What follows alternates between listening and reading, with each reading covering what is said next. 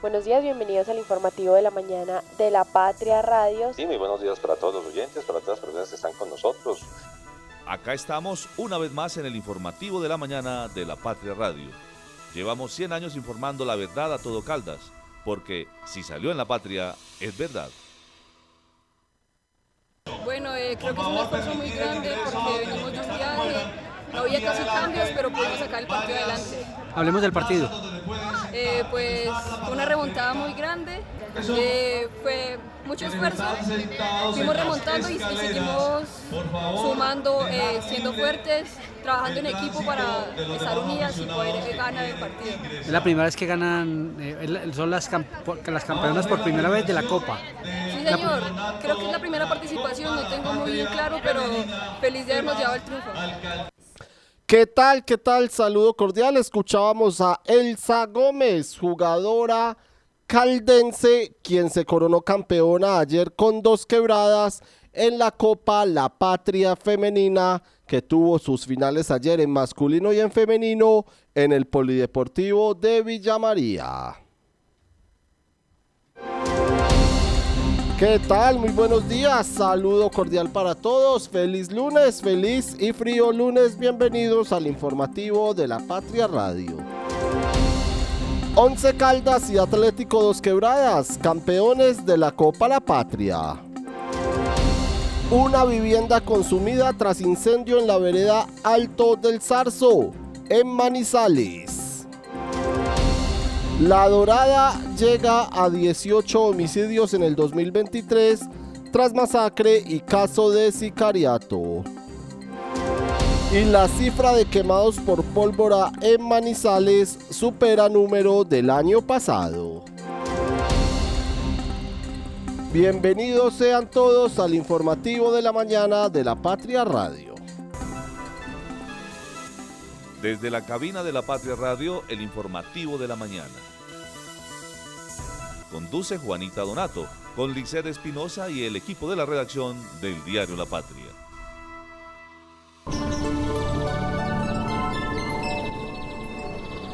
7 de la mañana, 4 minutos. Saludo muy especial para todos. Bienvenidos sean al informativo de la mañana de la Patria Radio cuando tenemos 16 grados de temperatura a esta hora en la ciudad de Manizales.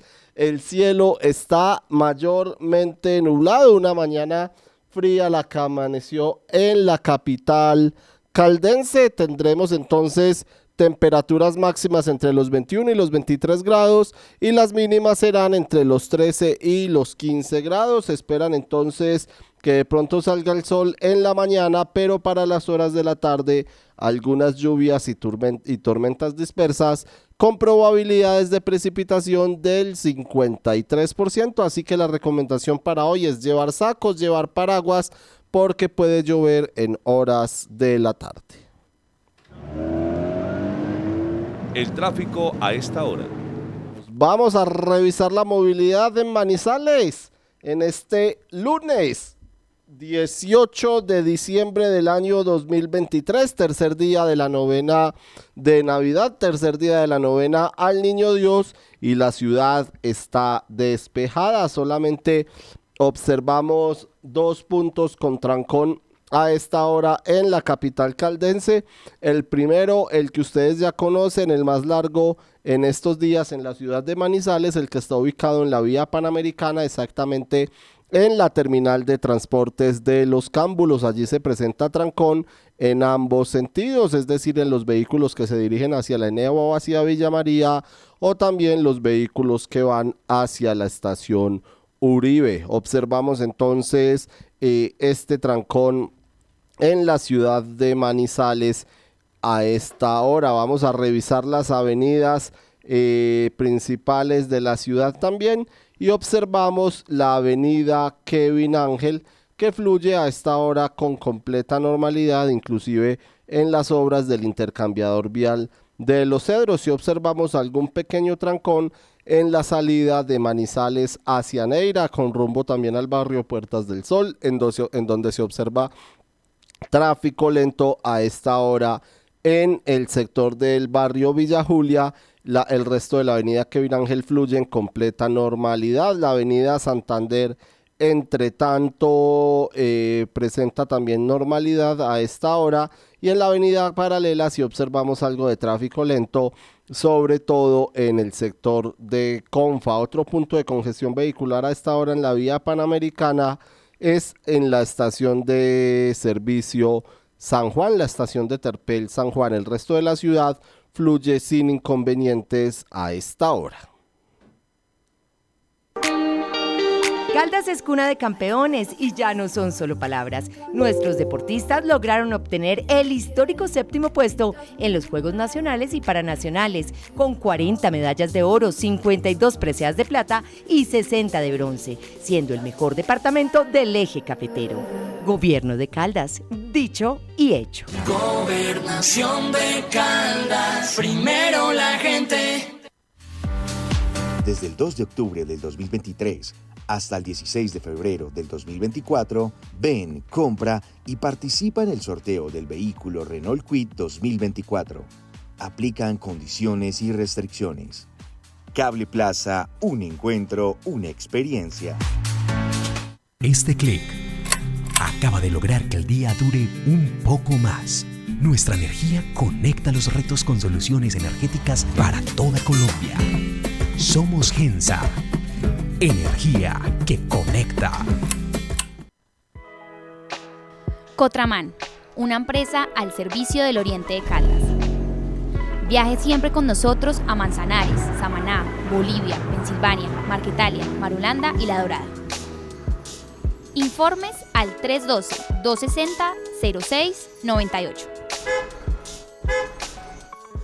En Uniminuto somos Eje Cafetero. Matricúlate con nosotros y haz posible tu sueño de ser tecnólogo, profesional o especialista. Contamos con precios subsidiados, becas y descuentos para que formes parte de la familia educativa más grande del país. Además, la inscripción no tiene ningún costo. Contáctanos en Pereira y Cartago al 320-688-2983 y en Chinchiná al 314-750-9347. Uniminuto, haciendo realidad el país que queremos. Vigilada Min Educación.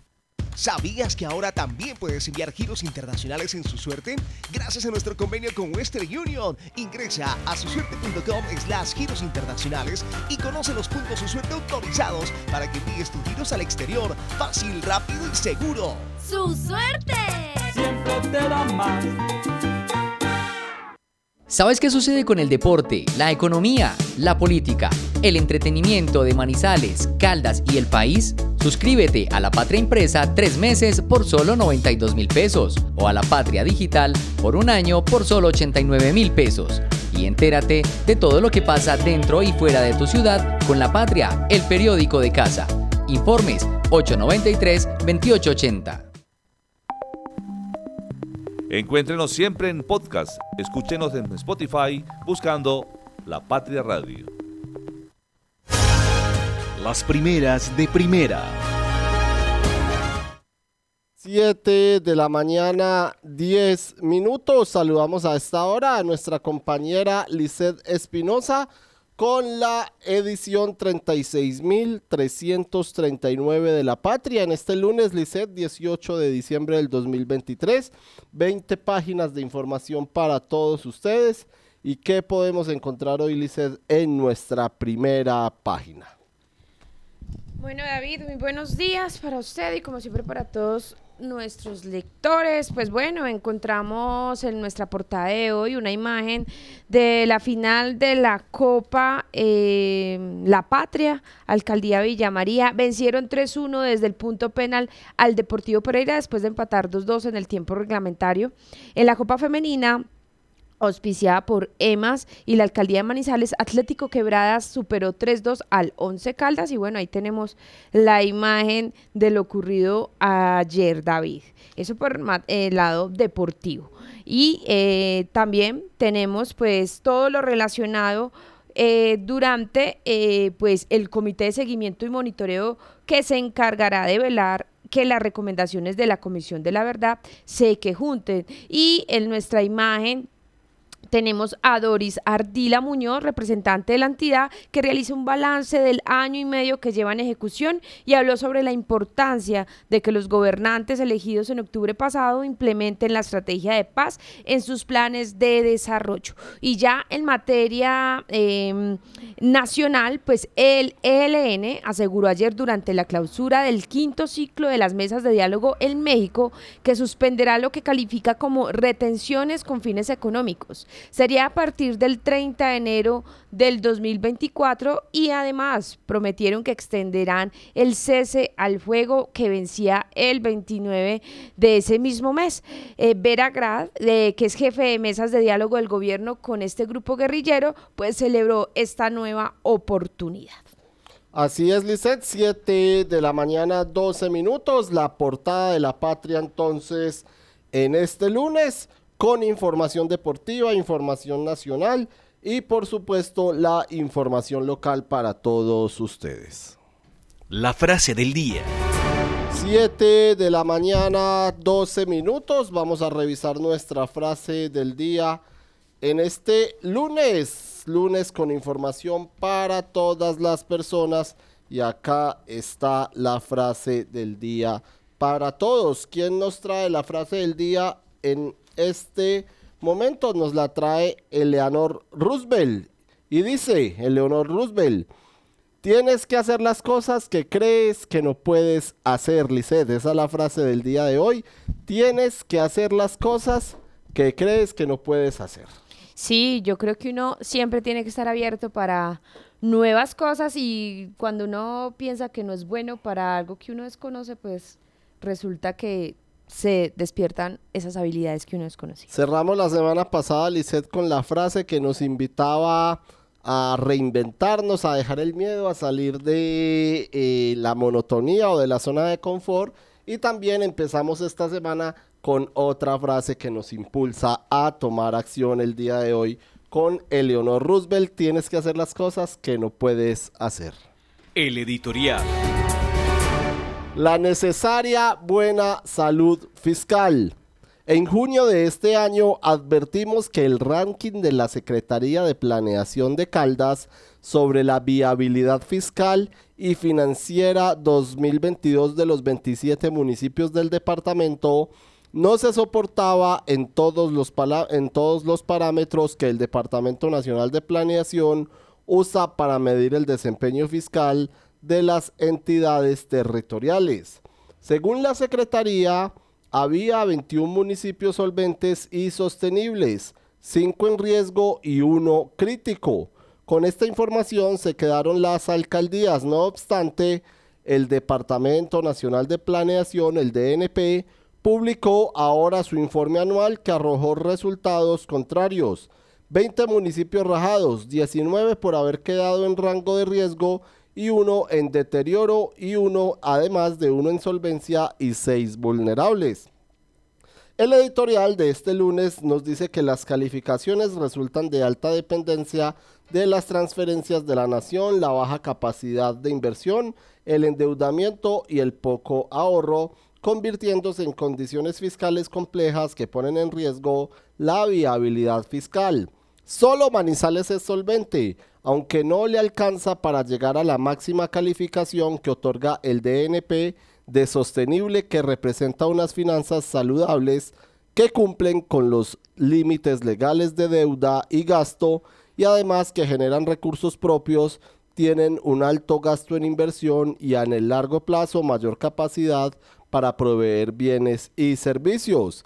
En el departamento predominan economías pequeñas, vulnerables, con poca presencia de inversión privada y una alta dependencia del sector público, en condiciones físicas que les impiden atender a todas las necesidades básicas de sus habitantes, al tener además copada la capacidad de endeudamiento y sin poder, y sin poder hacer inversiones en grandes proyectos con recursos propios porque son bastante escasos. El editorial de, este día nos dice, no solo es en Caldas, hay muchos municipios de Colombia que, o hay muchos municipios eh, de quinta y sexta categoría en el país, en Colombia, que les toca asumir una posición eh, mendicante ante el gobierno nacional para subsistir y hacer lo mejor que puedan. El grueso de los recursos en el país está centralizado en los departamentos más poderosos. El editorial de este lunes concluye. El secretario de Planeación Departamental, Carlos Anderson García, eh, Carlos Anderson García Guerrero, ratificado en el cargo por el gobernador electo Henry Gutiérrez Ángel, no puede seguir considerando como solución pedirles a los municipios mesura en sus gastos y que busquen nuevas estrategias eh, de ingresos para depender menos de la nación, como lo dijo la patria. Planeación departamental debe ser el primero en ayudarles a los alcaldes a salir de estas posiciones, mostrarles cuáles son los riesgos y también los caminos para mejorar su salud física, su salud más bien fiscal y que no sigan tomando decisiones equivocadas. Las acciones valen más que mil palabras, por eso en Caldas ya es una realidad el desmonte de los peajes de la quiebra de Vélez y la estrella. Esto significa competitividad para los habitantes del norte, turismo sin excusas y demuestra el buen momento de las finanzas del departamento. Gobierno de Caldas, dicho y hecho. Gobernación de Caldas, primero la gente. Conectar personas con soluciones energéticas es la idea que mueve a Gensa, una empresa con más de 400 colaboradores que trabajan por brindarle energía a su país. Somos Gensa, energía que conecta. Recuerde que usted también puede acceder a los servicios del Hospital Santa Sofía de manera particular y con las tarifas más económicas de la región. Consulta con especialistas a 64.500 pesos y consulta con subespecialistas a 129.000 pesos. Mayor información 887-9200 extensión 752. Atención caldenses, este 19 de diciembre es el momento de encontrarnos para revisar las cuentas de Caldas, obras, proyectos, procesos que quedan firmes y en desarrollo. Por eso te invitamos a que nos acompañes en el Parque Principal de Palestina a partir de las 9 de la mañana. Desde este municipio metropolitano te contaremos por qué hoy podemos decir con orgullo que este gobierno fue dicho y hecho. Gobernación de Caldas, primero la gente. Descubre la magia de conducir un nuevo Renault con nuestros increíbles descuentos navideños de hasta 8 millones 100 mil pesos. El regalo perfecto está más cerca de lo que piensas. Compra ahora y recibe beneficios exclusivos. SOAT más matrícula más impuestos. Visítanos en nuestras sedes Renault en Manizales y Dorada. Aplica términos y condiciones. Encuéntrenos siempre en podcast. Escúchenos en Spotify buscando La Patria Radio. 7 de la mañana, 19 minutos. Saludo muy especial a todas las personas que se conectan a esta hora en el informativo de la mañana de La Patria Radio. Muchas gracias a todos ustedes por estar con nosotros y les empezamos contando que una vivienda fue consumida tras un incendio que se presentó anoche en la vereda Alto del Zarzo. Esto es en Manizales, en la antigua vía Liced, entre eh, la capital caldense y Chinchiná. Eh, de Manizales informó que este incendio dejó como saldo una vivienda consumida y eh, no se registraron lesionados. Asimismo, pues también acudieron a, mm, apagar el incendio bomberos de Chinchiná con dos máquinas extintoras, una ambulancia y un vehículo de rescate. Recordemos que la semana pasada pues también se registró un incendio en nuestra ciudad en donde eh, se consumieron dos casas eh, de El Guamo y allí pues fallecieron o no, No, no, no. tampoco. No, no, ah no no hubo mentiras. pérdidas materiales. fueron pérdidas eh, materiales y eh, en total pues este sería el tercer incendio que se registra en nuestra ciudad en lo que va de este mes. El primero fue en el barrio Samaria en donde tres personas fallecieron.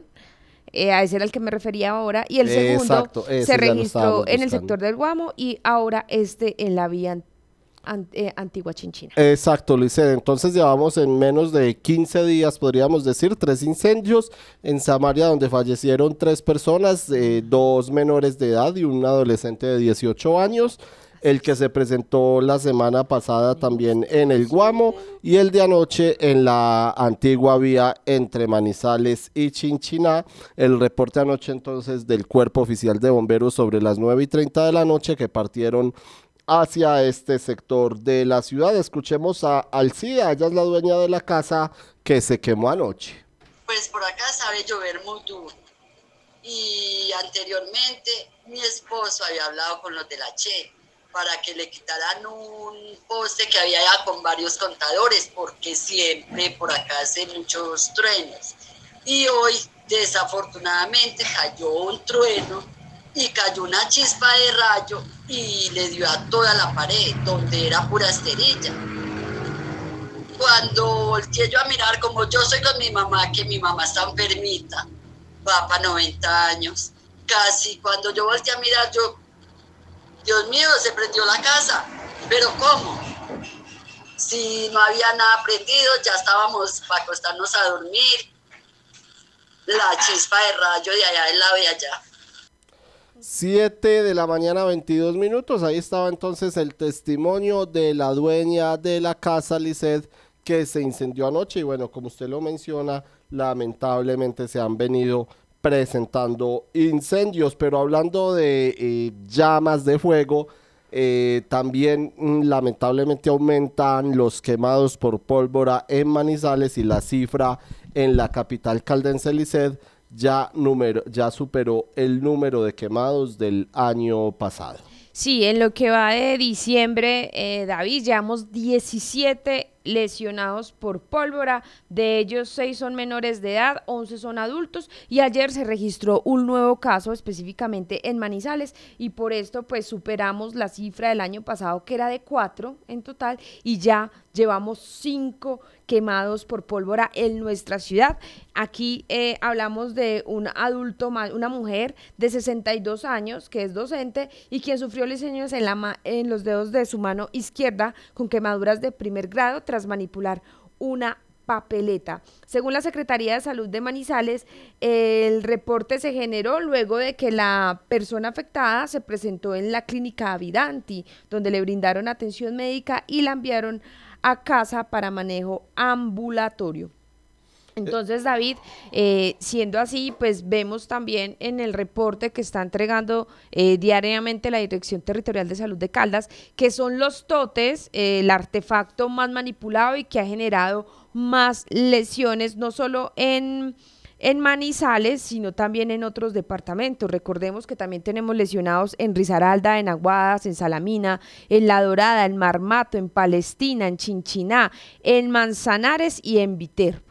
Así es, Liced, escuchemos al secretario de Salud de Manizales, Carlos Humberto Orozco, sobre esta cifra de quemados por pólvora en el municipio. 17 de diciembre del año 2023, Manizales está reportando el quinto caso de lesionado por pólvora.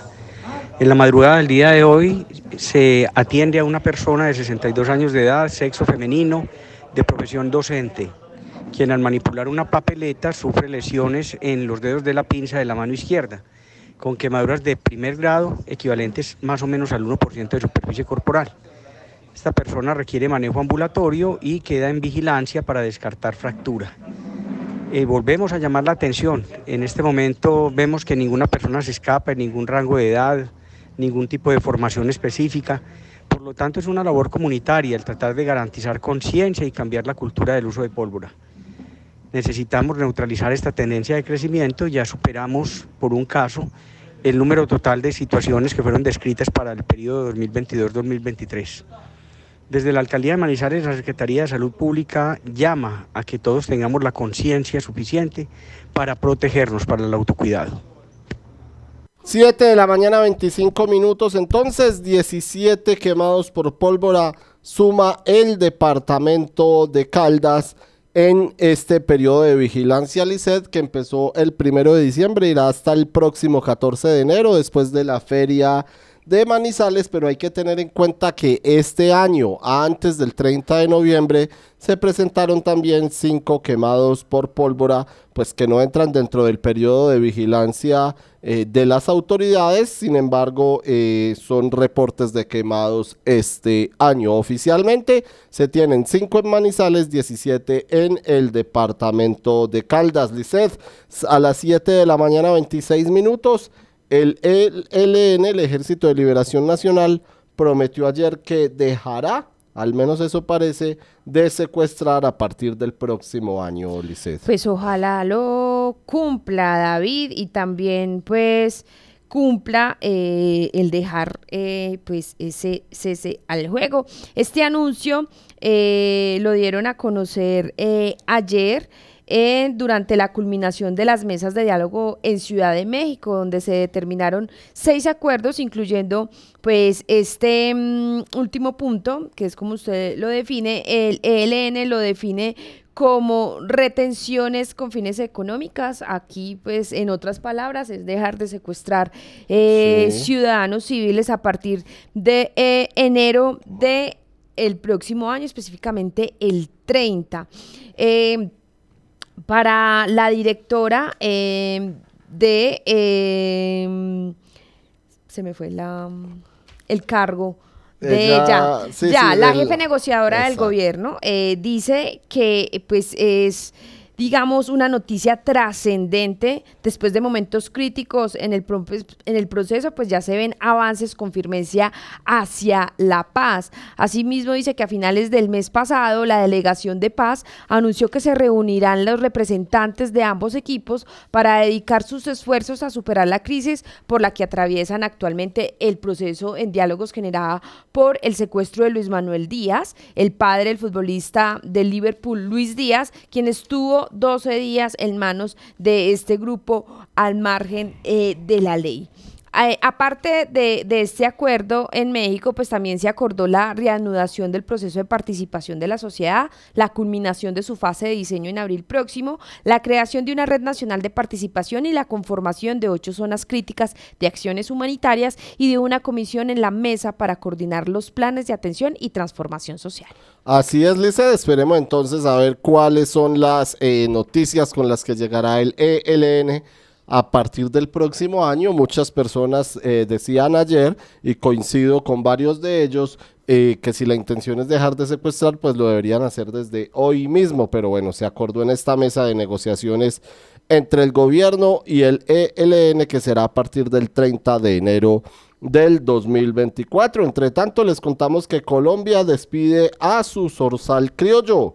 El cantante colombiano, él nacido en el Tolima, de boleros, Oscar Agudelo, referente Lisset de la música de, popular del país y conocido como el zorzal criollo, al igual que Gardel, falleció el sábado a los 91 años de edad. El Ministerio de Cultura señaló en un mensaje que publicó en sus redes sociales que Agudelo era una figura en la canción popular y dejó como legado canciones como eh, Esos tus ojos negros, también Mujer Ingrata y El Redentor. Sin lugar a dudas, Lisset, la canción que más recuerdan los colombianos es La cama vacía. La lista es larga y más aún la nostalgia por la muerte del maestro Oscar Agudelo señaló el ministerio que invitó a los ciudadanos a escuchar sus canciones, como les decimos, entre las que se encuentra La cama vacía, que tal vez es la canción más conocida, Lisset, del maestro Óscar Agudelo, que falleció el sábado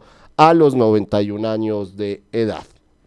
El ministro de Cultura, entre tanto, Juan David Correa, escribió en su red social X, la cama se quedó vacía, se fue un gran cantante, junto a Julio Jaramillo y Alcia Costa, que acompañaron a millones de personas en noches de Bohemia. Según medios locales, el bolerista estaba sufriendo en los últimos meses complicaciones de salud por Alzheimer y también por Parkinson. Esta noche del 16 de diciembre falleció el maestro Oscar Agudelo, el emblemático músico colombiano que emprende su camino hacia la eternidad pero su música seguirá viviendo en el corazón de todos los que tuvimos el privilegio de disfrutarla. Escribió en la cuenta de X la disquera Discos Fuentes que produjo música o que produjo su música durante varios meses. 7 de la mañana, 31 minutos. Se despidió entonces el maestro eh, Oscar Agudelo de este mundo terrenal.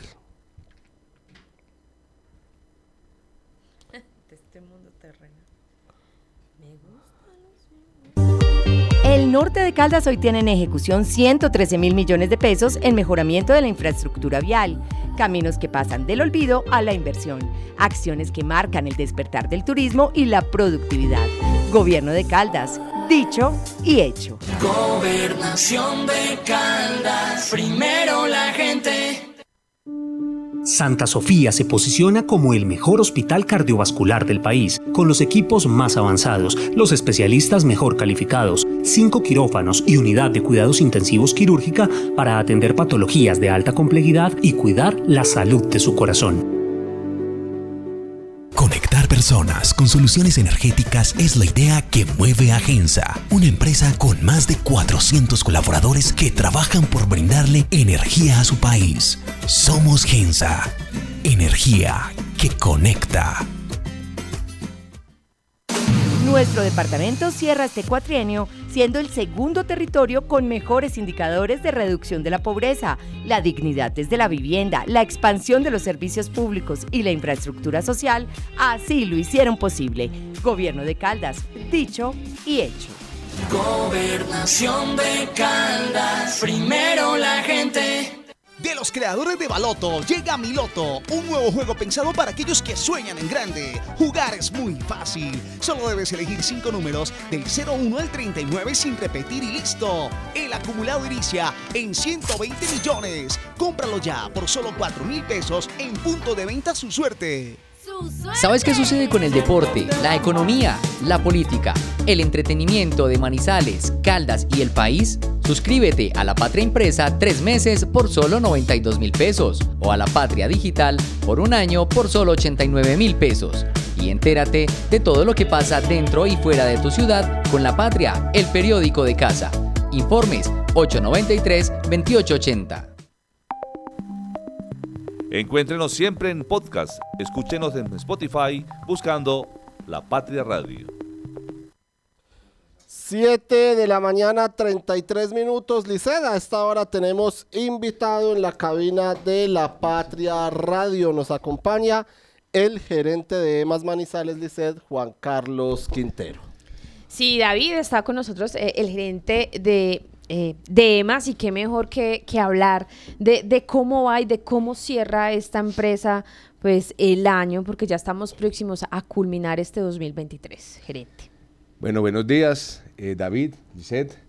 Un saludo a todos los oyentes. Eh, fue un año, digámoslo, desde el punto de vista de resultados positivo, desde el punto de vista del servicio, que es lo que nos atañe, lo que nos importa, con muchos altibajos. De verdad vemos con preocupación unos comportamientos que se han venido arraigando en algunas personas de sacar la basura en donde y cuando no corresponde.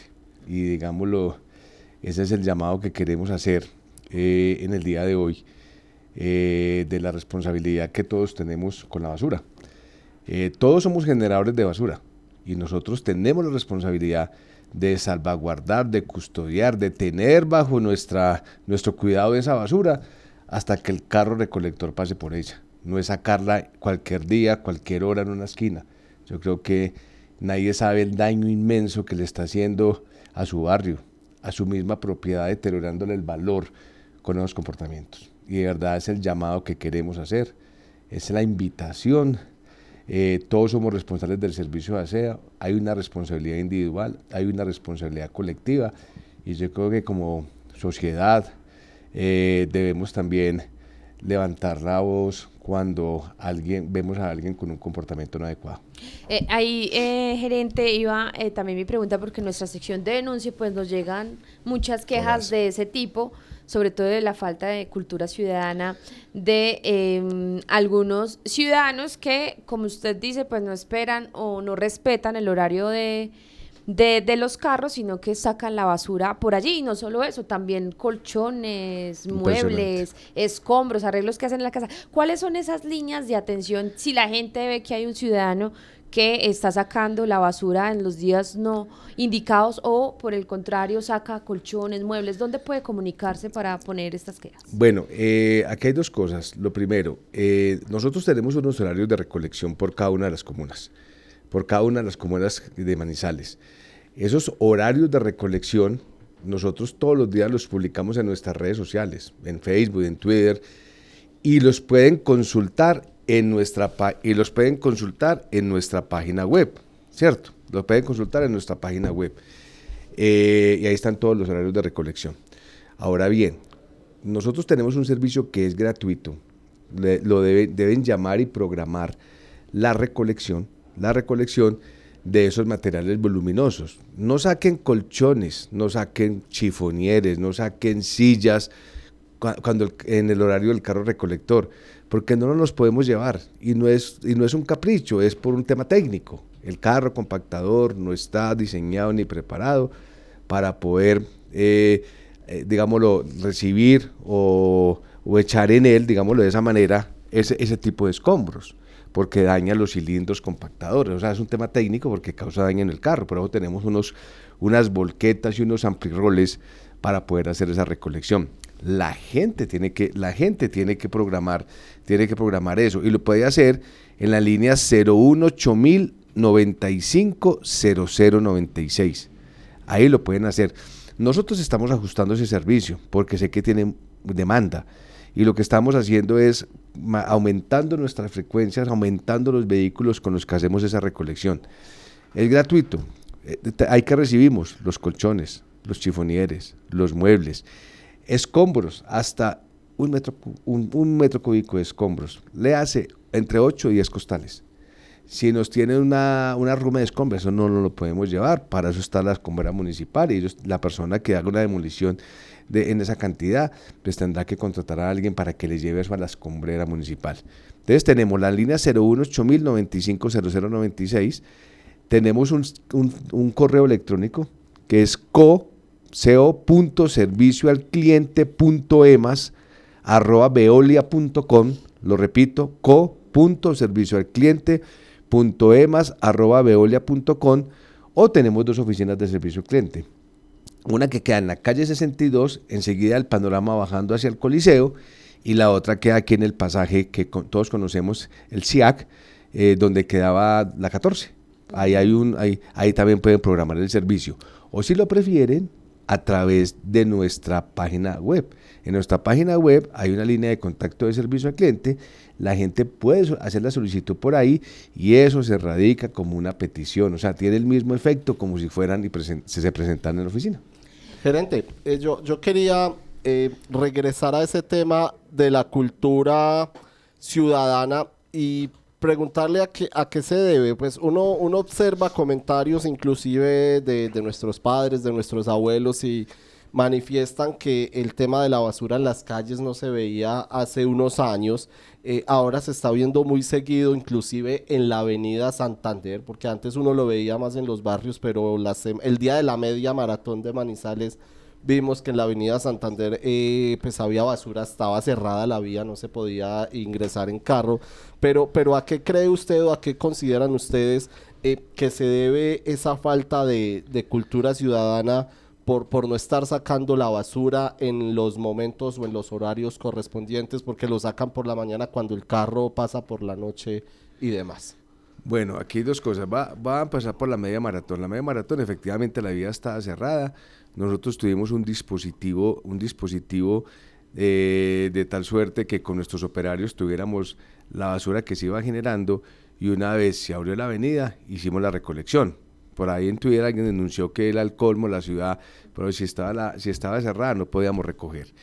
Lo segundo, eh, sí, la verdad, el tema de cultura ciudadana, es muy, ese es el tema, eso es lo que uno también se pregunta. Somos una ciudad que somos cultos, de verdad, y hay que decirlo de esa manera. Eh, pero algo está pasando, algo está pasando desde las casas, eh, que no, no están o sea, no, tenemos esa cultura del aseo y ahí hay que seguir trabajando. Voy a poner un ejemplo.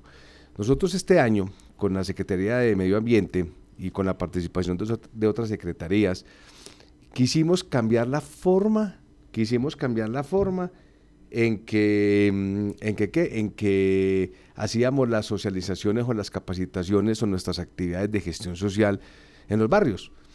A nosotros nos llegan peticiones, quejas y reclamos. Y de las peticiones, quejas y reclamos nos llegan muchos de campañas de campañas de educación en el manejo de las basuras.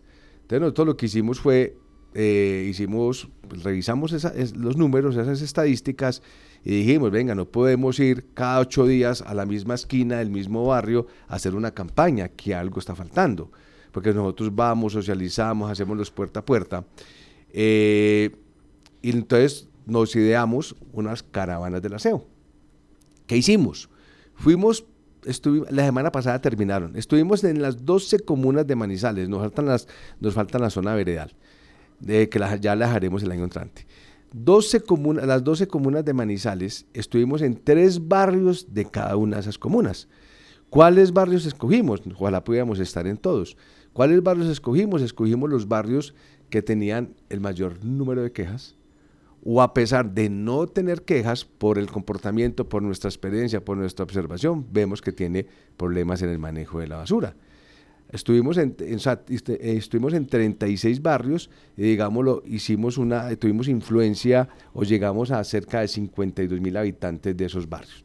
¿Cuál era la idea? La idea era estar, todo eh, estar cada semana en un barrio distinto de esa comuna, donde, donde no solamente hacíamos la socialización, cultura ciudadana, cultura del manejo de la basura, hacíamos un perifoneo, hacíamos un perifoneo en todo el barrio, indicándole a la gente cuál era el horario de recolección de esas basuras, cuál era el horario de recolección de esas basuras, y, eh, y hacíamos unas campañas de embellecimiento. Pintábamos, hacíamos una recuperación de puntos de acumulación de basura, que es distinto a puntos críticos.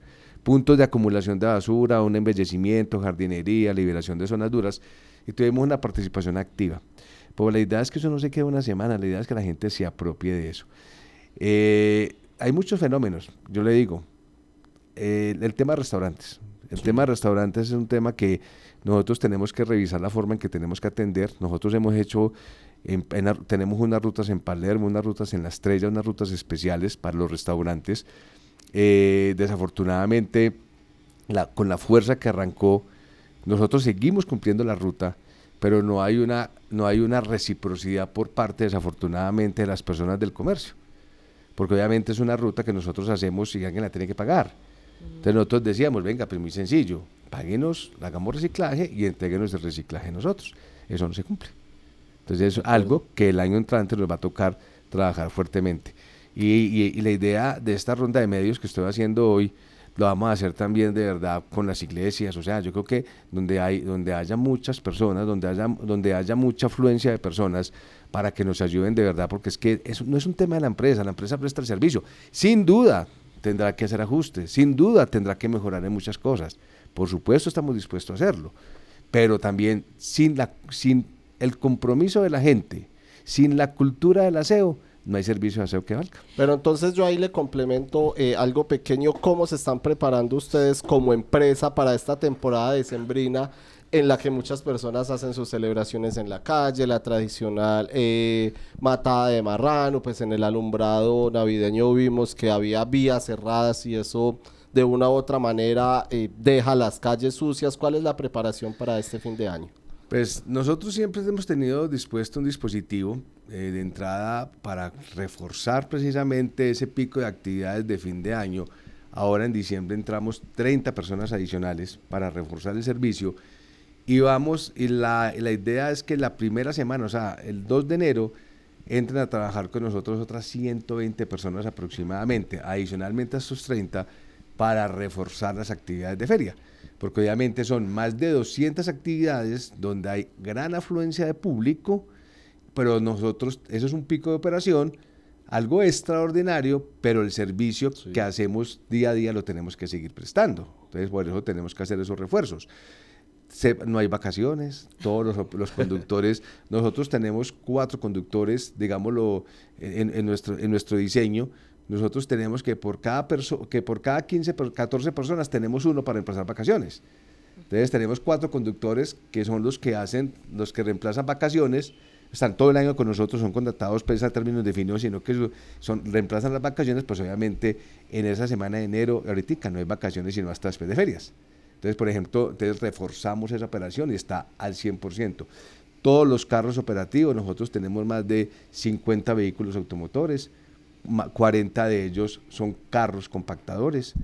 eh, carros que por hecho los estamos renovando. Nosotros este año hicimos una renovación de flota, adquirimos tres carros nuevos, tres Volkswagen Constellation de 16 yardas, eh, para reemplazar carros pues, que ya habían cumplido su vida útil, pero que estaban en buenas condiciones, porque es algo que se caracteriza, es que los carros nosotros los mantenemos en muy buenas condiciones, hacemos un mantenimiento preventivo y alquilamos una y alquilamos no, y compramos una camioneta Toyota eh, con, un, con, un, con un cargadorcito, porque la particularidad de nuestra ciudad es la forma en que debemos prestar el servicio. Hay sitios donde el carro recolector no entra, hay, donde el carro recolector no entra y ese carro, y ese carro recolector y, ese, y lo tenemos que reemplazar por otro, por, o tenemos que atender de esa recolección de alguna manera, porque nuestro servicio es puerta a puerta. O sea, nosotros a veces canastos. Nosotros canasteamos en sitios de la ciudad donde no entra el carro, donde hay escalas para acceder a la, a la última vivienda. Los, em, los trabajadores nuestros van con un canasto y cargan la basura y la suben hasta donde está el carro compactador. Entonces nosotros tenemos que tener una multimodalidad, digámoslo así, en la forma en que prestamos el servicio de acuerdo a las características del barrio donde vamos, donde vayamos a prestar el servicio o hacer esa recolección. Bueno, gerente, usted, eh, eh, siguiendo con el tema de, de, cultura ciudadana, si no sabemos sacar la basura, pues mucho menos sabemos eh, separar los residuos, ¿cierto? Ustedes también tienen un tema muy importante, está relacionado con el reciclaje cómo opera eh, este tema y también que la gente pues entienda que ustedes también tienen eh, personas capacitadas para hacer esta recolección. A ver, nosotros directamente como EMAS, nosotros no hacemos la actividad de aprovechamiento. La estuvimos haciendo, la estuvimos haciendo hasta el año 2020, un par de años. Eh, pero obviamente pues es una actividad que está más direccionada hacia los recuperadores de oficio. Nosotros trabajamos hoy con asociaciones de recuperadores y trabajamos aproximadamente con 60 recuperadores de oficio. Nosotros a ellos les damos capacitación, les damos capacitación, trabajan con nosotros, nosotros los apoyamos desde el punto de vista económico, eh, nosotros adquiriéndoles el material, por ejemplo, les tenemos una bodega para que ellos hagan su separación. Eh, y aquí es la capacitación a los usuarios. Nosotros tenemos una campaña de recuperador amigo y es indicándole a la gente que por favor haga la separación en la fuente en sus casas. Lo que son las latas, lo que es lo que se llama el aluminio PET, latas de cerveza, de gaseosas en lata, las botellas de plástico, el PET, el cartón, todo limpio, se lo podemos, hagan la separación en la fuente y entréguesela a ese, identifiquen y entreguen ese material al recuperador de oficio que está por sus casas. Yo creo que es algo también muy arraigado en Manizales, de, que nosotros conocemos esas personas que hacen esa actividad por nuestras casas. Yo creo que lo, los conocemos, o al menos si no los conocemos, los reconocemos. Entonces nuestra invitación es precisamente a que, por favor, hagan la separación en la fuente y le entreguen ese material a ese recuperador. No lo saquen con la basura, porque nos toca llevarlo para relleno y se pierde la tarea. Y se pierde el esfuerzo que esa persona hizo reciclando. ¿Cómo reciclan? ¿Qué reciclan? Es que yo no sé reciclar. Nosotros tenemos, pues nuestra área de gestión social está capacitada y el área nuestra de aprovechamiento, pues tienen toda la capacitación en la formación para poder orientar a las personas de cómo hacer el reciclaje. Pero también pueden bajar o descargar de nuestra página web, también cuando entran, ahí, ahí está, aparece una cartilla de reciclaje esa cartilla la pueden descargar, ahí indicamos cómo pueden hacer el reciclaje para reciclar cada uno de los elementos que deben de hacer, cuáles elementos no son reciclajes, así, así parezcan que se puedan reciclar, cuáles no serían reciclables. Y esa cartilla la pueden descargar y es de libre circulación. O sea, las personas bajan la cartilla y se la pueden y la pueden circular con sus conocidos, sus familiares, con las personas que quieran, porque no tiene restricción de no tiene restricción de uso ni derechos de autor. Queremos que todo el mundo aprenda y que todo el mundo tenga la cartilla. Bueno, gerente, mm. y en, materia de, capacidad, ¿cómo se encuentra nuestro relleno sanitario? Porque pues eh, EIMAS no solo recoge la basura de Manizales, sino también de otros municipios. EMAS tiene, a ver, efectivamente nosotros hoy aquí, esto es un relleno regional y es un relleno donde no solamente disponemos la basura de Manizales, sino de otros 19 municipios, unos de Antioquia, otros de Risaralda y, el Caldas, incluso el norte del Tolima. Es un relleno que hoy tiene, o sea, nosotros tenemos hoy una capacidad en nuestro relleno sanitario de 13 años. Es decir, tenemos con, con el volumen de basura que está llegando de relleno, haciendo el cálculo, la capacidad nos da para 13 años. En la medida que la gente tenga conciencia del aprovechamiento, pues obviamente esa vida útil se puede extender. O sea, digámoslo, estamos, estamos tranquilos, pero obviamente tenemos que movernos eh, a, a, la ampliación, a la ampliación del mismo sitio, porque en el sitio hay posibilidades de seguirlo ampliando y estamos haciendo los estudios correspondientes. Eh, afortunadamente no tenemos, no tenemos, digamos, tenemos una, ventajita porque encontramos situaciones complicadas en, en, municipios, incluso Medellín. Medellín tiene un problema hoy con el tema del, de su relleno sanitario, que lo cierran, que no lo cierran, que el vaso, etcétera y nos solicitaron a nosotros que si podíamos recibir la basura de todo Medellín. Nosotros le dijimos que desafortunadamente no podíamos, no, no podíamos hacer ese, no prestar ese servicio, hacer esa recolección, porque obviamente no teníamos la capacidad operativa y el diseño de nuestro relleno, que es un diseño de la era, para atender ese, ese volumen de basura que nada más de 3.000 toneladas. Bueno, eh, gerente, ustedes también, pues quienes vemos los, los vehículos compactadores de EMAS, pues vemos que cambiaron su diseño, tienen como unos mensajes muy amigables que me, me, llaman mucho la atención. ¿Cómo se están preparando y cómo eh, realizan ustedes estas campañas como para eso mismo, invitar a la gente a que lo reconozcan, reconozcan la marca y a que ayuden también a tener la ciudad limpia. ¿Cómo se preparan ustedes también para el próximo año? No, nosotros, la verdad, a ver, ese, ese mensaje... Ese, ese mensaje a mí me, eh, digamos, estaba yo muy reciente nombrado gerente de EMAS en el año 2018, eh, cuando pues nosotros marcamos los carros de una manera y le pedí yo a la persona de que nos maneja todo el tema de, publicidad, pues de, que, se, que se diseñara algo. La primera, fue muy, muy anecdótico porque él todavía lo recuerda. Eh, la primera vez me presentó algo y dije, no, hermano, no me está llenando lo que me está entregando. y eso era... Y el hombre, me acuerdo que fue por estos lados, por estos días, un 23 de diciembre salió con esa campaña y no tuvo que venderme, se vendió solita. Y es una campaña que nosotros desde esa época la mantenemos y no tengo la más mínima intención por lo pronto de cambiarla. Me parece que juega con el nombre, yo creo que el nombre, el nombre hace juego y obviamente lo que lo queremos hacer es como, lo queremos hacer, no como, lo queremos hacer con mensajes motivantes, con mensajes de actividad, y nuestros carros, por ejemplo, baile más, ríe más, goce más, pero también cuide más, recicle más, ame más, yo creo que de, verdad la campaña ha sido bonita y ha tenido una gran aceptación. ¿Cómo nos estamos preparando? Pues seguimos trabajando, o sea, seguimos trabajando. Sé que eh, cuando la próxima alcaldía nos reuniremos, obviamente, porque tenemos que ser algo conjunto, no solamente de capacitaciones o de socialización o de enseñar a la gente cómo se separa, cómo se, cómo se maneja la basura, podemos hacerlo. Hay un código de policía que se puede aplicar y, hay que advertir a la gente, venga, hay una norma que está contemplada en el Código de Policía, que establece sanciones hasta un salario mínimo mensual, no diario, mensual, a la gente que se vea o, que esté manejando mal los residuos o que le está sacando cuando no es. Entonces, evitémonos el tema. El carro pasa. El carro nunca deja de pasar por cada uno de los barrios o los muchachos nuestros con nuestros canastos a donde tengan que, tengan que bajar, no dejan de pasar, no dejan de pasar. A veces tenemos algunos retrasos, claro, y es, y es primero por las obras que están haciendo aquí en, Los Cedros, también están haciendo una obra en la Vía Neira que la están, la están, la están interviniendo, la están haciendo una intervención muy buena. Eh, desde, desde ahí del cruce de los Cedros hasta un poco más abajo del puente Olivares. Están haciendo una intervención total de esa vía, completa de esa vía, entonces eso nos genera algunos retrasos. Pero adicionalmente, en las últimas semanas, eh, vamos a poner un ejemplo, en un barrio donde, donde teníamos dos portes, es decir, el camión, los camiones tienen unas microrutas, esa microruta la van haciendo y llega un momento en que el carro se llena. Ese carro tiene que ir al relleno y volver a tomar la ruta. Pero las rutas están estipuladas alrededor de 3, 4 horas. Y vuelven y terminan la ruta.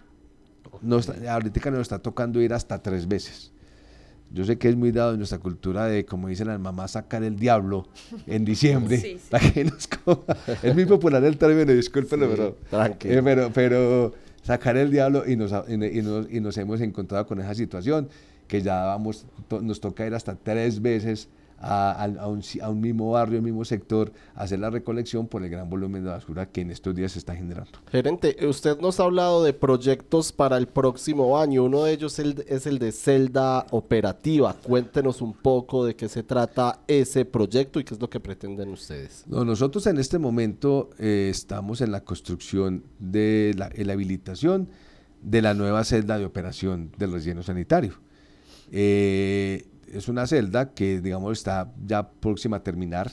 Las obras, las obras son importantes porque tenemos que hacer unas obras de ingeniería, por ejemplo, un Boscolver, con el ánimo de que las aguas, las aguas de la quebrada eh, y, Aguas Frías que pasan por el relleno sanitario, pues se canalicen a través de ese Boscolver para evitar ser contaminadas. Entonces tenemos que hacer esas obras de ingeniería y en este momento pues esa parte ya se terminó y ahora estamos ya en la cobertura, la parte de filtros, la parte de la geomembrana y el geotextil con el ánimo de proteger, de proteger el subsuelo. ¿Nosotros qué hacemos? Hacemos el boscolver, encima hacemos una cobertura, después se pone suelo arcilloso, suelo arcilloso, arcilla, y posteriormente se pone una geomembrana y un geotextil con el ánimo de proteger efectivamente el subsuelo. Es decir, que que los lixiviados que se puedan, que, que los lixiviados puedan permear y llegar a, un posible acuífero o aguas subterráneas que pasen por debajo del relleno y que se contamine. Gerente, no lo podemos dejar ir sin que nos hable de la Copa La Patria EMAS femenina de fútbol. Cuéntenos por qué se la jugaron por este campeonato y cómo les fue con, con esta segunda edición de la Copa La Patria. No, fabuloso, maravillado con el tema, la verdad. Muy contentos de haber sido los patrocinadores oficiales le decía a Ricardo que ahí tenemos que seguir estando. Nosotros creemos en, nosotros confiamos plenamente en las capacidades de las mujeres y, que tanto los hombres y las mujeres tienen los mismos derechos y tienen que, tienen que tener la misma promoción y la misma publicidad. Muchas veces nos centramos en el fútbol masculino, por supuesto, pero yo creo que las mujeres también, la actividad que hacen, la actividad como la desarrollan, Creemos plenamente en la diversidad, en la feminización. Eh, si usted me pregunta al comité directivo de nosotros o cómo en nuestra empresa, muchas personas en la parte administrativa, muchas no, en la parte administrativa la mayoría son mujeres y me complace mucho trabajar con ellos. Y obviamente, pues cuando me presentaban la propuesta, yo dije, aquí hay una, aquí, yo quiero patrocinar esto, que seamos los patrocinadores, y me, me encanta que hubiera salido de esa manera.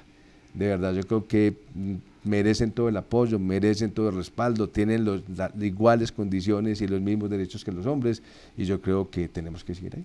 Qué bueno, mm. pues gerente de EMAS, Juan Carlos Quintero, muchas gracias por estar en el informativo de la mañana de la Patria Radio. A ustedes muchas gracias por la invitación y por favor a los usuarios, la basura, saquémosla cuando corresponde.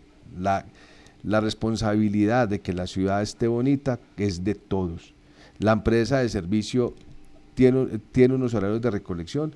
Por favor, respetemos los horarios de recolección. No saquemos la basura ni un día antes ni un día después. O nos pasa a veces que pasa el carro recolector y la gente saca la basura. De verdad, yo creo que no hay derecho. Aquí hay un llamado a la ciudadanía, un llamado a que, a que todos levantemos la voz, un llamado a que cuando veamos esos malos comportamientos, así lo advirtamos y lo denunciemos, porque obviamente yo creo que Manizales tiene que volver a recuperar eh, esa, esa, esa, que, esa, ese hábito de ser la ciudad. Sigue siendo la ciudad más limpia, pero obviamente yo por eso digo, tenemos que hacer algo porque, porque si al paso que vamos, yo creo que se nos puede desbordar el tema. 7 de la mañana, 59 minutos, 8 en punto ya de la mañana. Hasta ahora continuamos en el informativo de la mañana de la Patria Radio. Los deportes 8 de la mañana en punto. Precisamente les vamos a hablar ahora de la Copa La Patria, la Copa masculina y femenina que tuvo sus finales ayer en el Polideportivo de Villamaría. Atlético Dos Quebradas en femenino y eh, Once Caldas A en masculino se coronaron campeones de este certamen de la Copa La Patria en, eh, como les decimos, en masculino y femenino. La 32 segunda edición de la Copa La Patria masculina y la segunda edición de la Copa La Patria femenina que se disputaron ayer en el Polideportivo de Villa María. Empecemos por escuchar a los protagonistas, empecemos por escuchar a Elkin Soto, el técnico del 11 Caldas A, quien se coronó campeón ayer de la Copa La Patria masculina. Elkin Soto, eh, ¿cuántos títulos ya como técnico? No, es el primero muy especial. Eh, es el primero, esta fue mi segunda Copa La Patria porque la primera estuve como asistente técnico de Silvio Arango con Soccer Quality y esta ya como entrenador encargado, eh, primer título. Competimos, estuvimos en tres competencias durante el año y creo que esta fue la vencida. El equipo y los muchachos merecen irse a, Navidad con sus familias y, con este título en un torneo que lo conozco, que soy de aquí de Manizales, un torneo tradicional, por donde han pasado jugadores que han debutado, que están actualmente jugando a nivel profesional y jugadores que están en el exterior representando nuestro país. Así que ganar este título eh, es motivante, es bonito, es lindo hacerlo aquí en casa, eh, con la compañía de nuestras familias, de, los hinchas que, apoyaron a estos muchachos y, al cuerpo técnico que tenemos, un gran apoyo de parte de ellos porque ellos llevan más tiempo en divisiones menores que, que mi persona y que me dieron todo el respaldo y, la confianza para trabajar a los chicos, ayudarles en su proceso. Así que merecido por ellos porque han trabajado fuerte durante todo el año.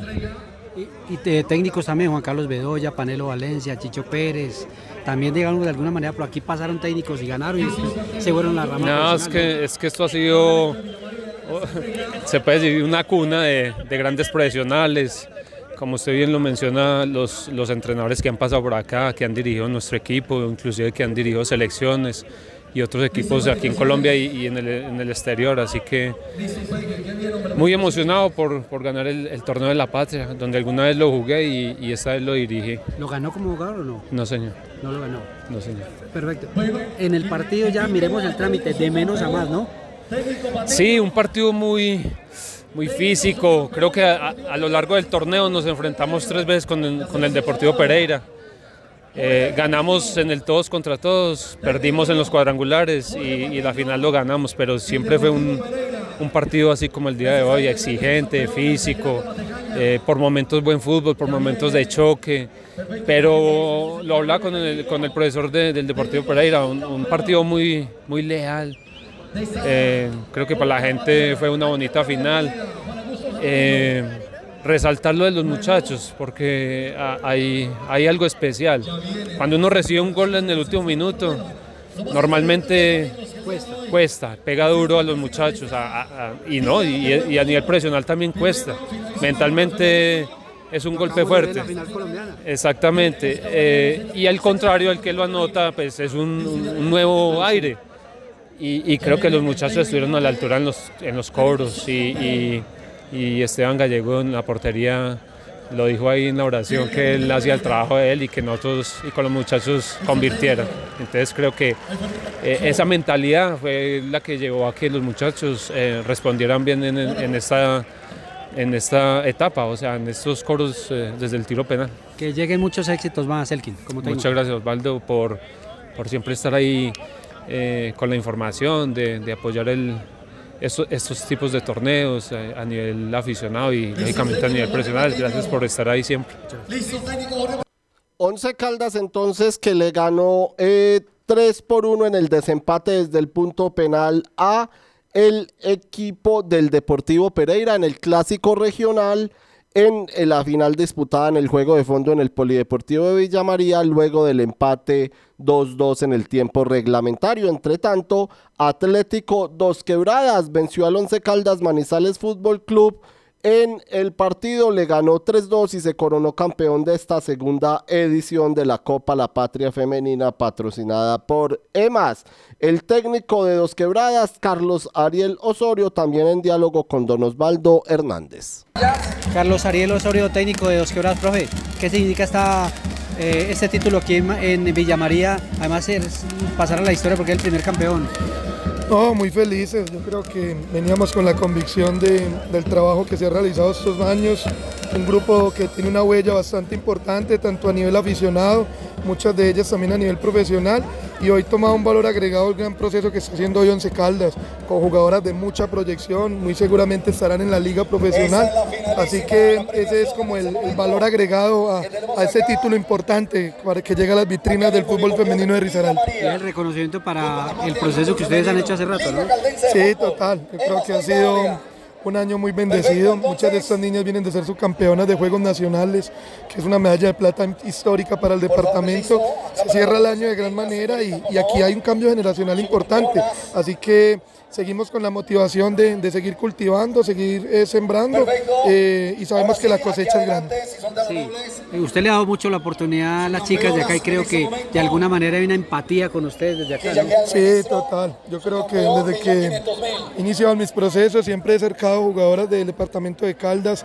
Sé su gran talento, jugadoras con mucha dedicación y lo único que hemos hecho es abrir la puerta y ofrecer mucho trabajo. Es lo único que podemos ofrecer desde nuestro proyecto y gloria a Dios hemos dado importantes referentes para el fútbol femenino de Colombia como Sofía Buitrago, Sofía Patiño y Elsa Gómez que estuvieron con Selección Colombia en el Mundial de la India y todo esto son valores importantes. Isabela Giraldo que debutó con Deportivo Pereira, así que para nosotros es muy importante el departamento de Caldas como potencia en fútbol femenino y eso es un trabajo colectivo que seguimos luchando y aportando el granito de arena para el crecimiento del fútbol femenino de Colombia. Muchas gracias, profe. Gracias a usted. Gracias, profe. 8 de la mañana, 8 minutos. Entre tanto, no se pudo jugar el partido que se tenía programado entre las leyendas del Once Caldas y las leyendas de Boca Juniors de Argentina, partido que estaba programado para ayer en el Estadio Palo Grande. Eh, David, un gol por la vida, Le leyendas por Santi, eh, que se tenía pensado pues disputarse en el Estadio Palo Grande entre los exjugadores de ambas instituciones.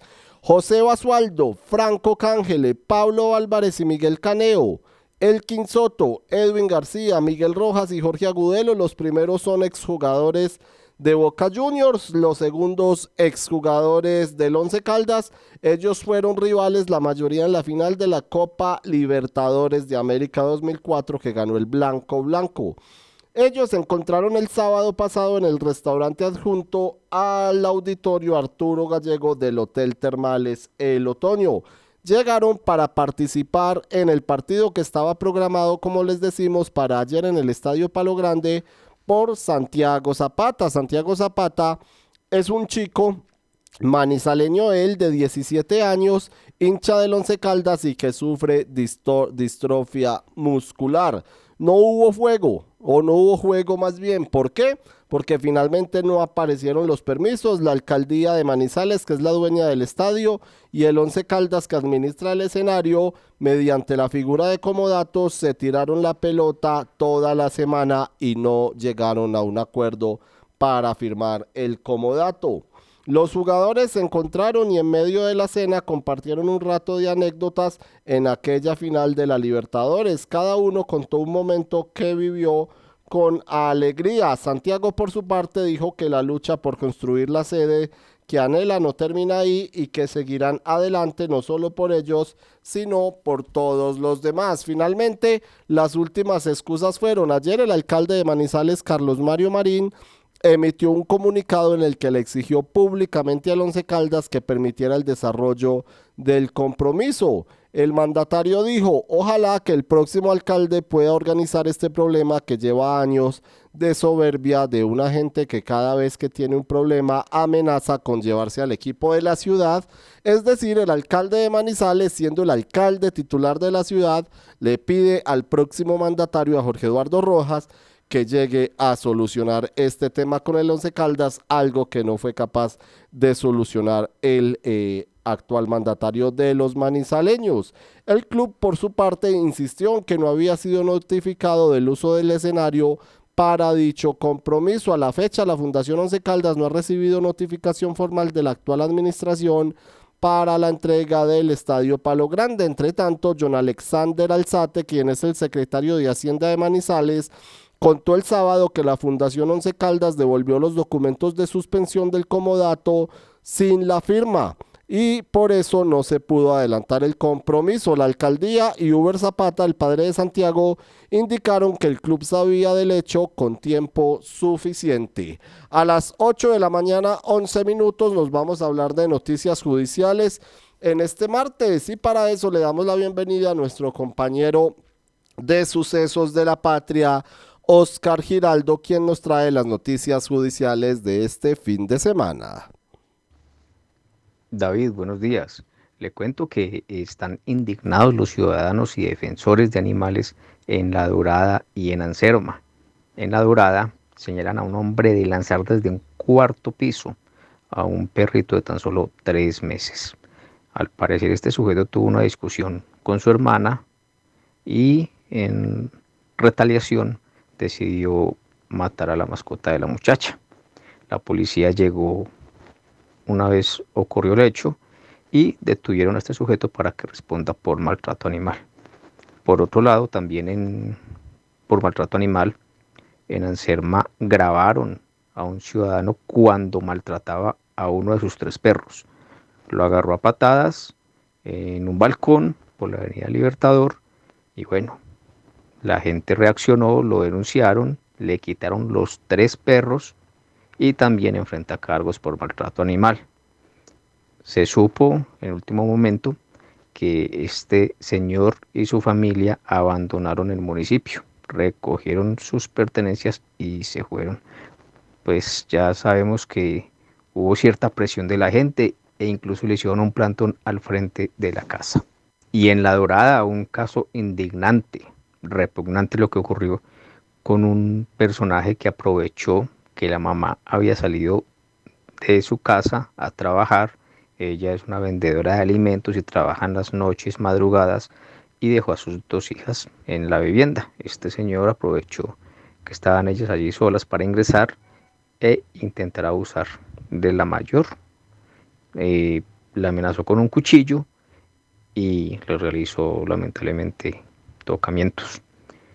La madre llegaba en ese momento, sorprendió a este sujeto, este la agredió con un cuchillo, ella alcanzó a gritar, la comunidad reaccionó, pudo eh, detener a este personaje, lo lincharon, la policía llegó antes de que pudieran causarle unas lesiones más graves a este personaje y lo tuvieron que trasladar tanto a él como a la mamá de las niñas, llevarlos al hospital.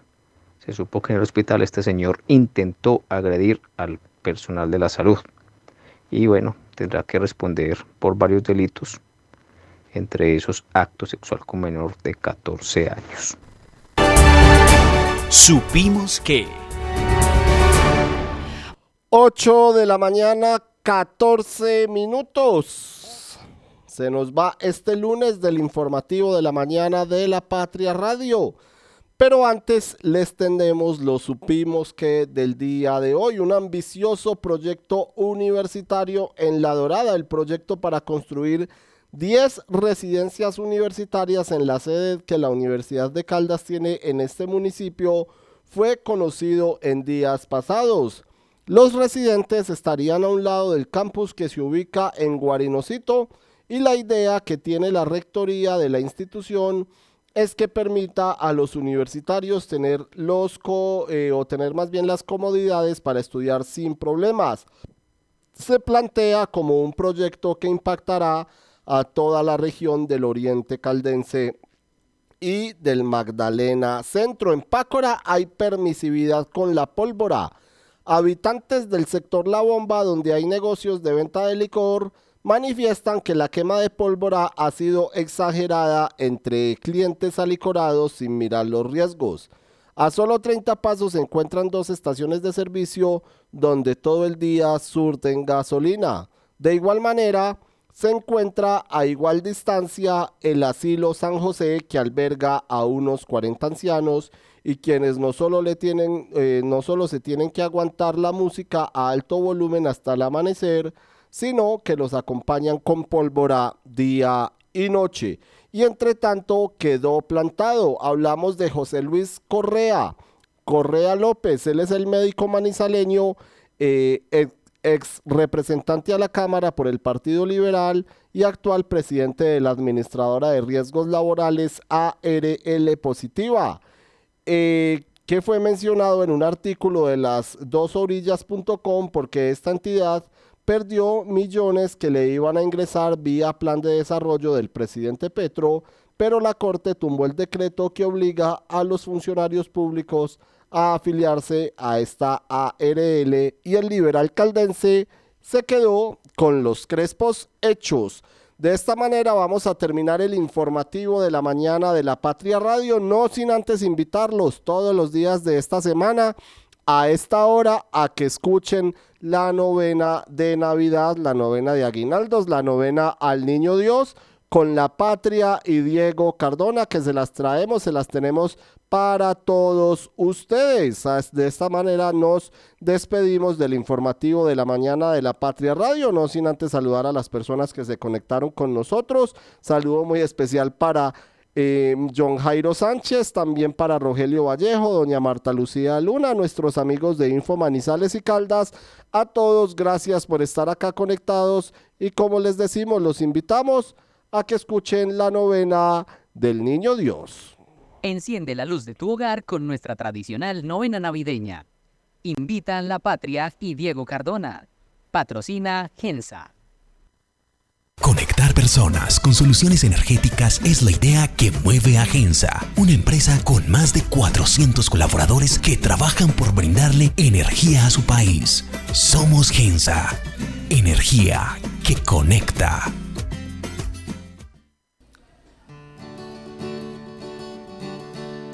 Ha llegado Navidad, la familia alegre está, celebrando Nochebuena en la paz del santo hogar. Ha llegado Navidad, la familia alegre está, celebrando Nochebuena en la paz del santo hogar. Cascabel, cascabel, lindo cascabel, con sus notas de alegría va anunciando el Hey, cascabel, cascabel, lindo cascabel, con sus notas de alegría va anunciando él. Y ha llegado Navidad y la familia Gensa, la patria y todas las familias que nos están viendo a través, que nos están escuchando a través de las redes sociales, eh, estamos celebrando que se acerca la Navidad, estamos en este camino junto con María y San José para recibir al niño Jesús. Y que bueno, hoy nos reunimos en este tercer día de novena y nuevamente la familia Gensa junto con la patria y todas las familias que ven o escuchan esta novena, nos unimos en el nombre del Padre, en el nombre del Hijo y del Espíritu Santo. Todos digan amén. Oración para todos los días. Benignísimo Dios de infinita caridad que tanto amaste a los hombres, que les diste en tu Hijo la mejor prenda de tu amor, para que hecho hombre en las entrañas de María, naciera en un pesebre para nuestra salud y remedio. Dale gracias a Dios en este momento por el don de la salud. Yo en nombre de Gensa, de la patria, de todas las familias que nos ven y están orando esta novena, este tercer día, le doy infinitas gracias a Dios por tan soberano beneficio y en retorno de esto le ofrezco la pobreza, humildad y demás virtudes de tu Hijo humanado, suplicándote por sus divinos méritos, por las incomodidades con que nació y por las tiernas lágrimas que el niño Dios derramó en el pesebre. Hoy los quiero invitar, familia Gensa y todos los que nos ven, a que se lleven su mano derecha al corazón. Cierren sus ojos y déjense amar y consentir por Dios. Después de mí, despacio van a repetir. Niño Jesús, dispón mi corazón con humildad profunda, con amor encendido, con desprecio de todo lo malo, para que Jesús recién nacido tenga en mi corazón su cuna y se quede allí eternamente. Amén.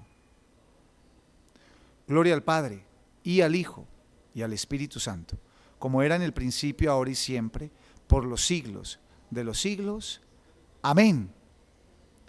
Y continúa la oración para la Santísima Virgen María. Y hoy, en este tercer día, la Virgen y San José serán muy importantes para la consideración de este tercer día. Así que preparemos nuestro corazón, nuestra vida, nuestras familias, de la mano de María y de San José. Serán protagonistas hoy en esta consideración del día tercero. Soberana María, que por todas tus virtudes, especialmente por tu humildad, merecisteis que todo un Dios te escogiese por madre suya. Te suplico que tú misma prepares y dispongas mi alma y la de todos los que en este tiempo hacemos esta novena para el nacimiento espiritual de tu adorado Hijo. Dulcísima Madre, comunícanos algo del profundo recogimiento y divina ternura con que tú lo esperaste, para que nos hagas dignos de verle, amarle y adorarle por toda la eternidad. Amén, amén y amén. Dulce corazón de María, sed la salvación del alma mía. Vamos a orar la oración más antigua a la Virgen. Data del año 250, mediados del siglo III. La encontraron, la descifraron, creo que estaba en, en, en griego, si no estoy mal. Me puedo cachar en qué idioma estaba escrito, pero sí es en el año 250. Y bellamente dice así, y espero que la hagamos todos. Bajo tu amparo nos acogemos, Santa Madre de Dios. No desprecies las súplicas que te dirigimos en nuestras necesidades. Antes bien, líbranos de todo mal, oh Virgen gloriosa y bendita. Amén. Imagínate, estamos haciendo una oración de mediados del siglo III. Es una bendición. Ya a mediados del siglo III los cristianos le decían a la Virgen, Madre de Dios, pedían su protección y su intercesión. Oración a San José. Santísimo José, esposo de María y Padre adoptivo de Jesús, infinitas gracias doy a Dios porque te escogió para tan altos ministerios y te adornó con todos los dones proporcionados a tan excelente grandeza. Te ruego por el amor que le tuviste al niño Jesús, nos abraces en fervorosos deseos de verle, amarle y recibirle sacramentalmente, mientras en su divina esencia le veo y le gozo en el cielo. Amén. Les digo San José y todos dicen, ruega por nosotros. San José, ruega por nosotros. San José, ruega por nosotros. Jesús, José y María, les doy el corazón y el alma mía. A ver, digámoslo. Jesús, José y María, les doy el corazón y el alma mía. Amén. Consideración para este tercer día de novena. Ya les decía ahorita que la Virgen y San José serán, bueno, el protagonista es Jesús, pero ellos serán protagonistas del gran protagonista. Hoy quiero, en este tercer día de novena, que seamos conscientes de la palabra confianza. Porque si algo tuvo la Virgen y San José fue confianza, fe, amor, todo lo que ustedes quieran. Pero algo que caracterizó el corazón de la Virgen y de San José fue confianza. Confianza cuando tuvieron que llegar a Belén y no había posada donde nacer el niño Jesús. Sin embargo, no perdieron la confianza en Dios. Confianza cuando San José tiene que salir a medianoche rumbo a Egipto, sin nada, pero su confianza está puesta en el Señor. Digamos como el salmista, que mi corazón y mi vida estén bajo tu confianza, Señor. Y hoy quiero que se queden con esto. ¿Qué es confianza? Ustedes saben qué es confianza, porque es uno de los valores que necesitamos para que el niño Dios pueda nacer en nuestro corazón. Por eso estamos caminando en este tercer día. Y etimológicamente la, la, la palabra confianza significa, a, a ver, la, la divido. Cuando tú vas al banco necesitas un fiador. El fiador está, por si tú no pagas, él paga. Entonces cuando yo digo que mi confianza está puesta en el Señor, significa que si yo no puedo, mi fiador que es Dios, sí. ¿Y qué no podrá pagar Dios? ¿Qué no podrá, podrá hacer Dios? O sea que cuando tú digas, mi confianza está puesta en Dios, significa que si tus fuerzas se acaban, Dios te respalda. Eso es confiar en Dios. Por eso la Virgen y San José siempre confiaron en Dios. No había posada en Belén, pero confiaron en que había un lugar donde iba a nacer, porque Dios no los iba a abandonar. Tu confianza está puesta en Dios. O en tu dinero, o en tus títulos, o en tu jefe, o en tu pareja, o en tus hijos. La confianza debe estar puesta en Dios, porque si pones tu confianza en Dios, Él no te va a fallar, porque Dios es el amigo que nunca falla. Pidámosle a María y a José que nos den la mano, que tomen nuestro corazón y lo preparen como ellos lo prepararon, en la confianza en Dios. Que esta sea nuestra reflexión de este tercer día. Amén. Gloria al Padre y al Hijo y al Espíritu Santo, como era en el principio, ahora y siempre, por los siglos de los siglos. Amén, amén y amén, que significa así sea, es verdad. Gozos. Dulce Jesús mío, mi niño adorado, ven a nuestras almas, ven, no tardes tanto, pero cantémoslo pues con alegría. A nuestras almas ven, ven, no tardes tanto mi bien. A nuestras almas ven, ven, no tardes tanto mi bien. Oh sapienza suma del Dios soberano, que a nivel de un niño te haya rebajado, oh divino infante, ven para enseñarnos que la confianza que necesitamos está puesta solo en ti. A nuestras almas ven, ven, no tardes tanto mi bien. A nuestras almas ven, ven, no tardes tanto mi bien. Espejo sin mancha, santo de los santos, sin igual imagen del Dios soberano. Borra nuestras culpas, salva al desterrado y en forma de niño da al mísero amparo. A nuestras almas ven, ven, no tardes tanto mi bien. A nuestras almas ven, ven, no tardes tanto mi bien. Ve ante mis ojos de ti enamorados, bese ya tus plantas, bese ya tus manos. Posternado en tierra te tiendo los brazos, y aún más que mis frases, te dice mi llanto. A nuestras almas ven, ven, no tardes tanto mi bien. A nuestras almas ven, ven, no tardes tanto mi bien. Ven, Salvador nuestro, por quien suspiramos. A ver, familia, ven a nuestras almas, ven, no tardes tanto. Ven, ven, ven. Ven a nuestras almas, Jesús, ven, ven, ven, ven. Vamos a cantarla. Ven a nuestras almas, Jesús, ven, ven a nuestras almas. Que se escuche. No tardes, tanto no tardes, tanto Jesús, ven, ven, ven, ven. Eso, que retumen nuestras voces. Y vamos a terminar con la oración más importante que es la oración al niño Jesús. Dispón tu alma, tu corazón, tu vida, tu familia, tu haber y tu poseer. Acuérdate, niño Jesús, que dijiste a la venerable Margarita del Santísimo Sacramento y en persona de ella a todos los devotos estas palabras tan consoladoras para esta humanidad aporreada por la guerra, por la injusticia, por el desánimo, por el suicidio. Y estas palabras llegan hoy para consolar nuestro corazón, para darnos confianza en ti. Todo lo que quieras pedir, pídelo por los méritos de mi infancia y nada te será negado. Familia, pero con fe. Nada se te negará. Si tuvieran fe como un granito de mostaza, oh, le podrían decir una montaña muévase y la montaña se arrancaría. Fe en estos segunditos para pedirle al niño Dios lo que tanto necesita.